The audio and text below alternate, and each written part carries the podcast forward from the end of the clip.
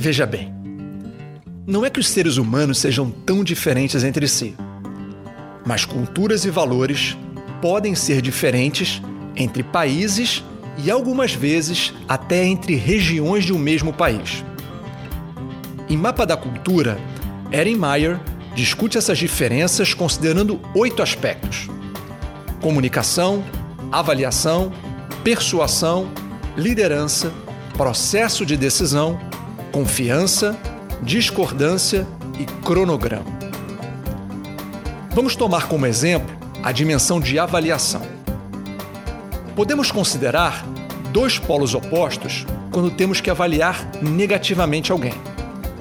Podemos ser francos e honestos. Não dourar a pílula sendo diretos na hora de falar.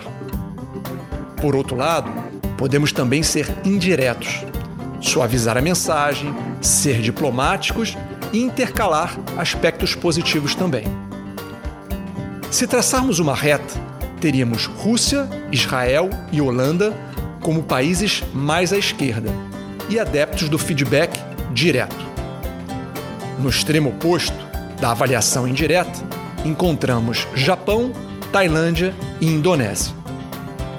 O Brasil fica em algum lugar entre o meio e o lado indireto. Entender onde você está nessa reta é fundamental para avaliar como sua mensagem será entendida. E mais importante do que onde você está é sua posição relativa com os países que está se relacionando. Assim, quando um brasileiro fala com um americano, ele precisa ser mais direto. E quando um brasileiro fala com um coreano, ele precisa ser mais indireto. Dependendo do público, precisamos nos comportar de maneira diferente. A mesma mensagem é entendida de maneira diversa dependendo de quem esteja interpretando. É como se cada um usasse um óculos com lentes diferentes. Assim, mesmo observando a mesma imagem, cada um tem uma visão única. No livro, Erin conta uma história em que reuniu um grupo de trabalho de diferentes nacionalidades e pediu que cada um compartilhasse algum hábito curioso de seu país. Tudo corria bem, até que uma dinamarquesa falou que não tinha o que compartilhar. Segundo ela, na Dinamarca não acontecia nada de particular. Erin, que já havia trabalhado lá, pediu para que a mulher falasse sobre o costume das mães dinamarquesas amamentarem seus filhos do lado externo das casas, mesmo no inverno. Enquanto a mulher falava que isso era super normal, o resto do grupo se dividia entre espanto e o riso. Nessa Torre de Babel, a comunicação ganha ainda mais importância.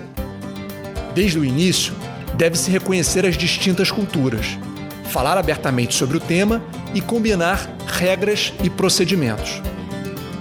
Checar ativamente o entendimento após todos os momentos chaves. Definir um objetivo comum para o grupo também ajuda, na medida em que se transforma num guia com o poder de direcionar nossas ações. No fim, cabe a cada um entender essa experiência como uma oportunidade de conhecer gente nova, aprender muito e se divertir no processo. Vale para quem vive em outro país, outro estado, município ou bairro. Se quiser descobrir a versão em vídeo desse texto ou simplesmente trocar uma ideia, me siga no Instagram em mafei.talks. E não deixe de se inscrever no canal para novos áudios toda semana.